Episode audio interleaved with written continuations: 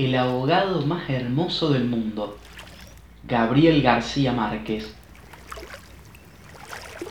Los primeros niños que vieron el promontorio oscuro y sigiloso que se acercaba por el mar, se hicieron la ilusión de que era un barco enemigo. Después vieron que no llevaba banderas ni arboladura y pensaron que fuera una ballena.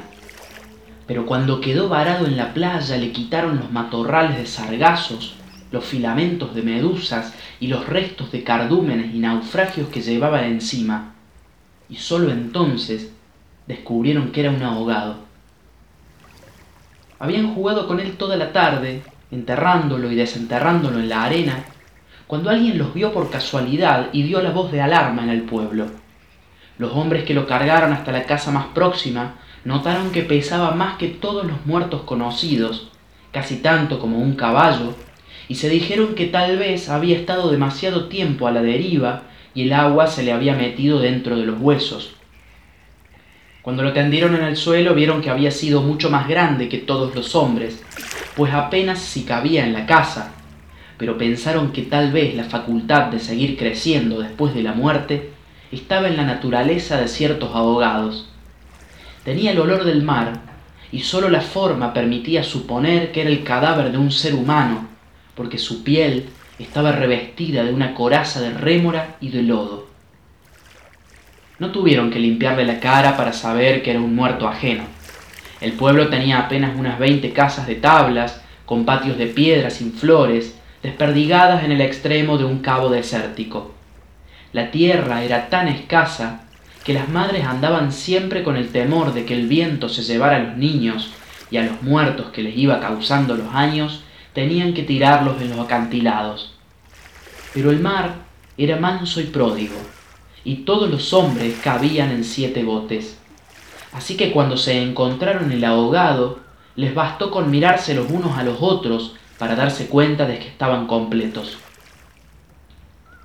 Aquella noche no salieron a trabajar en el mar. Mientras los hombres averiguaban si no faltaba alguien en los pueblos vecinos, las mujeres se quedaron cuidando al ahogado.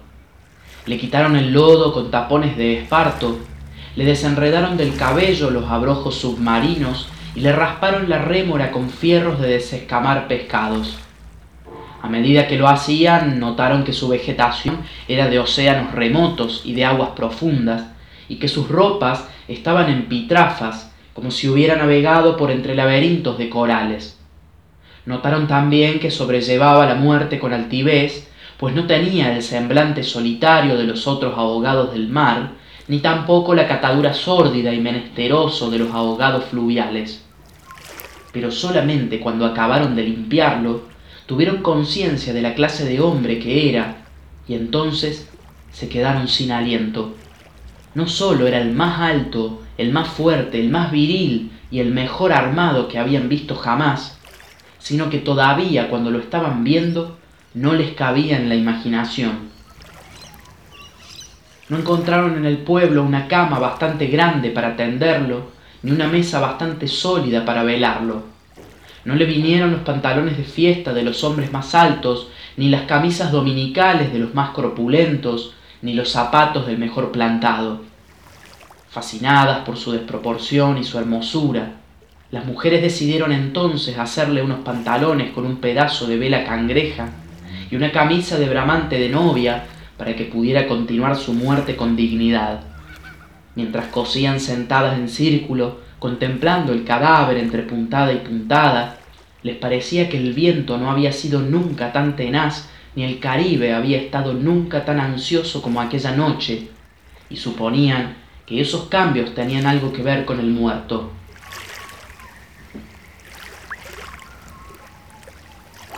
Pensaban que si aquel hombre magnífico hubiera vivido en el pueblo, su casa habría tenido las puertas más anchas, el techo más alto y el piso más firme, y el bastidor de su cama habría sido de cuadernas maestras con pernos de hierro, y su mujer habría sido la más feliz.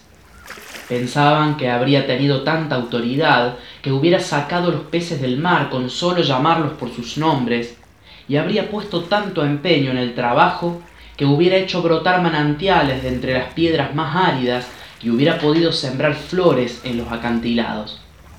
Lo compararon en secreto con sus propios hombres, pensando que no serían capaces de hacer en toda una vida lo que aquel era capaz de hacer en una noche, y terminaron por repudiarlos en el fondo de sus corazones como los seres más escuálidos y mezquinos de la tierra. Andaban extraviadas por esos dédalos de fantasía, cuando la más vieja de las mujeres, que por ser la más vieja había contemplado al ahogado con menos pasión que compasión, suspiró. Tiene cara de llamarse Esteban. Era verdad. A la mayoría le bastó con mirarlo otra vez para comprender que no podía tener otro nombre.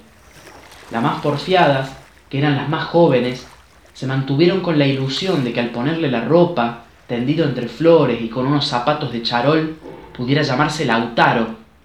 Pero fue una ilusión vana. El lienzo resultó escaso, los pantalones mal cortados y peor cosidos le quedaron estrechos, y las fuerzas ocultas de su corazón hacían saltar los botones de la camisa. Después de la medianoche, se adelgazaron los silbidos del viento y el mar. Después de la medianoche, se adelgazaron los silbidos del viento y el mar cayó en el sopor del miércoles. El silencio acabó con las últimas dudas. Era Esteban. Las mujeres que lo habían vestido, las que lo habían peinado, las que le habían cortado las uñas y raspado la barba, no pudieron reprimir un estremecimiento de compasión cuando tuvieron que resignarse a dejarlo tirado por los suelos.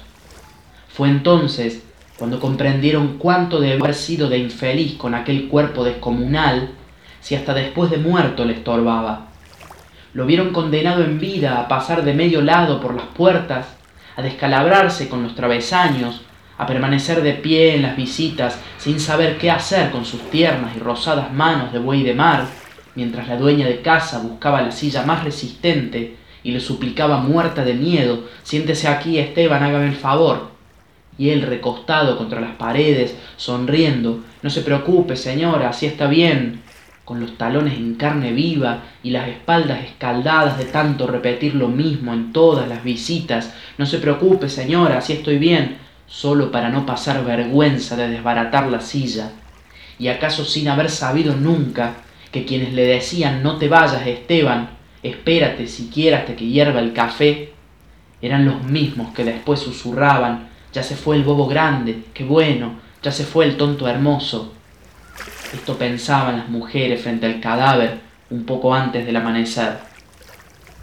Más tarde, cuando le taparon la cara con un pañuelo para que no le molestara la luz, lo vieron tan muerto para siempre, tan indefenso, tan parecido a sus hombres, que se les abrieron las primeras grietas de lágrimas en el corazón. Fue una de las más jóvenes la que empezó a sollozar. Las otras, asentándose entre sí, pasaron de los suspiros a los lamentos, y mientras más sollozaban, más deseos sentían de llorar, porque el ahogado se les iba volviendo cada vez más Esteban, hasta que lo lloraron tanto que fue el hombre más desvalido de la tierra el más manso y el más servicial, el pobre Esteban. Así que cuando los hombres volvieron con la noticia de que el ahogado no era tampoco de los pueblos vecinos, ellas sintieron un vacío de júbilo entre las lágrimas. Bendito sea Dios, suspiraron, es nuestro. Los hombres creyeron que aquellos aspavientos no eran más que frivolidades de mujer. Cansados de las tortuosas averiguaciones de la noche, lo único que querían era quitarse de una vez el estorbo del intruso antes de que prendiera el sol bravo de aquel día árido y sin viento. Improvisaron unas angarillas con restos de trinquetes y botavaras y las amarraron con carlingas de altura para que resistieran el peso del cuerpo hasta los acantilados.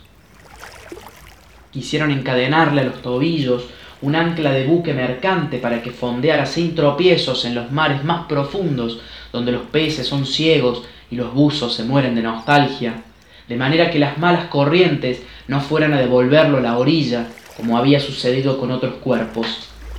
Pero mientras más se apresuraban, más cosas se le ocurrían a las mujeres para perder el tiempo. Andaban como gallinas asustadas, picoteando amuletos de mar en los arcones, unas estorbando aquí porque querían ponerle al ahogado los escapularios del buen viento, otras estorbando allá para abrocharse una pulsera de orientación. Y al cabo de tanto quítate de ahí, mujer, ponte donde no estorbes, mira que casi me haces caer sobre el difunto. A los hombres se les subieron al hígado las suspicacias y empezaron a rezongar que con qué objeto tanta ferretería de, de altar mayor para un forastero, si por muchos estoperoles y calderetas que llevara encima se lo iban a masticar los tiburones. Pero ellas seguían tripotando sus reliquias de pacotilla, llevando y trayendo, tropezando, mientras se les iba en suspiros lo que no se les iba en lágrimas. Así que los hombres terminaron por despotricar que de cuando acá semejante alboroto por un muerto al garete, un ahogado de nadie, un fiambre de mierda.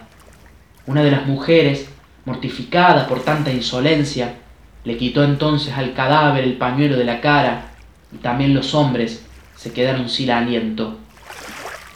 Era Esteban. No hubo que repetirlo para que lo reconocieran.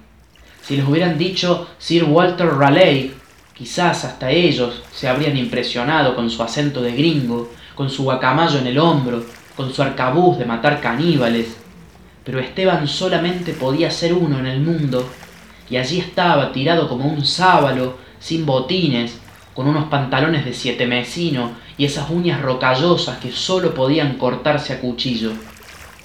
Bastó con que le quitaran el pañuelo de la cara para darse cuenta de que estaba avergonzado de que no tenía la culpa de ser tan grande, ni tan pesado, ni tan hermoso, y si hubiera sabido que aquello iba a suceder, habría buscado un lugar más discreto para ahogarse. En serio, me hubiera amarrado yo mismo un áncora de galón en el cuello y hubiera trastabillado como quien no quiere la cosa en los acantilados, para no andar ahora estorbando con este muerto de miércoles, como ustedes dicen, para no molestar a nadie con esta porquería de fiambre que no tiene nada que ver conmigo. Había tanta verdad en su modo de estar, que hasta los hombres más suspicaces, los que sentían amargas las minuciosas noches del mar, temiendo que sus mujeres se cansaran de soñar con ellos para soñar con los ahogados, hasta esos y otros más duros se estremecieron en los tuétanos con la sinceridad de Esteban. Fue así como le hicieron los funerales más espléndidos que podían concebirse para un ahogado expósito algunas mujeres que habían ido a buscar flores en los pueblos vecinos regresaron con otras que no creían lo que les contaban, y éstas se fueron por más flores cuando vieron al muerto, y llevaron más y más, hasta que hubo tantas flores y tanta gente que apenas si se podía caminar. A última hora les dolió devolverlo huérfano a las aguas, y le eligieron un padre y una madre entre los mejores, y otros se le hicieron hermanos, tíos y primos, así que a través de él todos los habitantes del pueblo terminaron por ser parientes entre sí.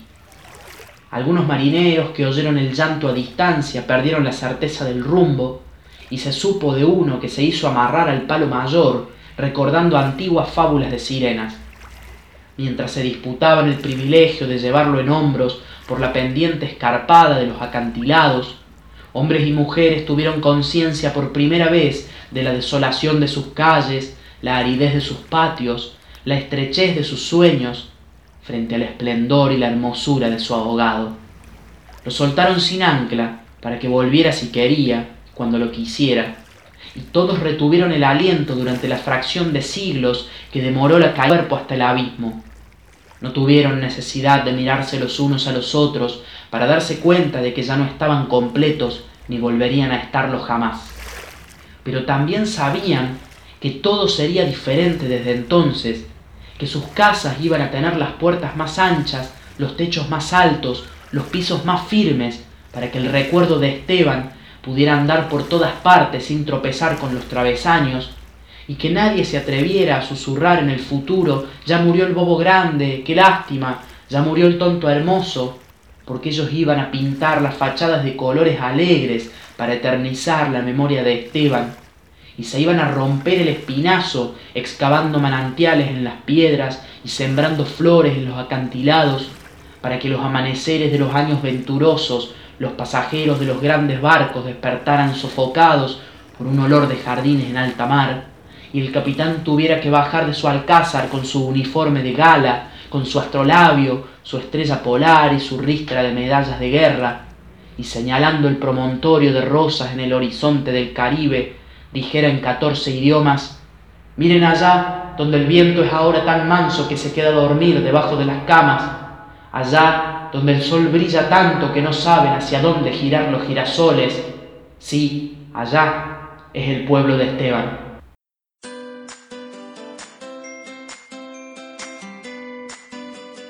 Hoy leímos, hoy escuchamos El abogado más hermoso del mundo, de Gabriel García Márquez. Podés escuchar otros cuentos y novelas en audiolibros Remo Erdosain. Estamos en Spotify, YouTube, Apple Podcast y Google Podcast. ¡Te esperamos!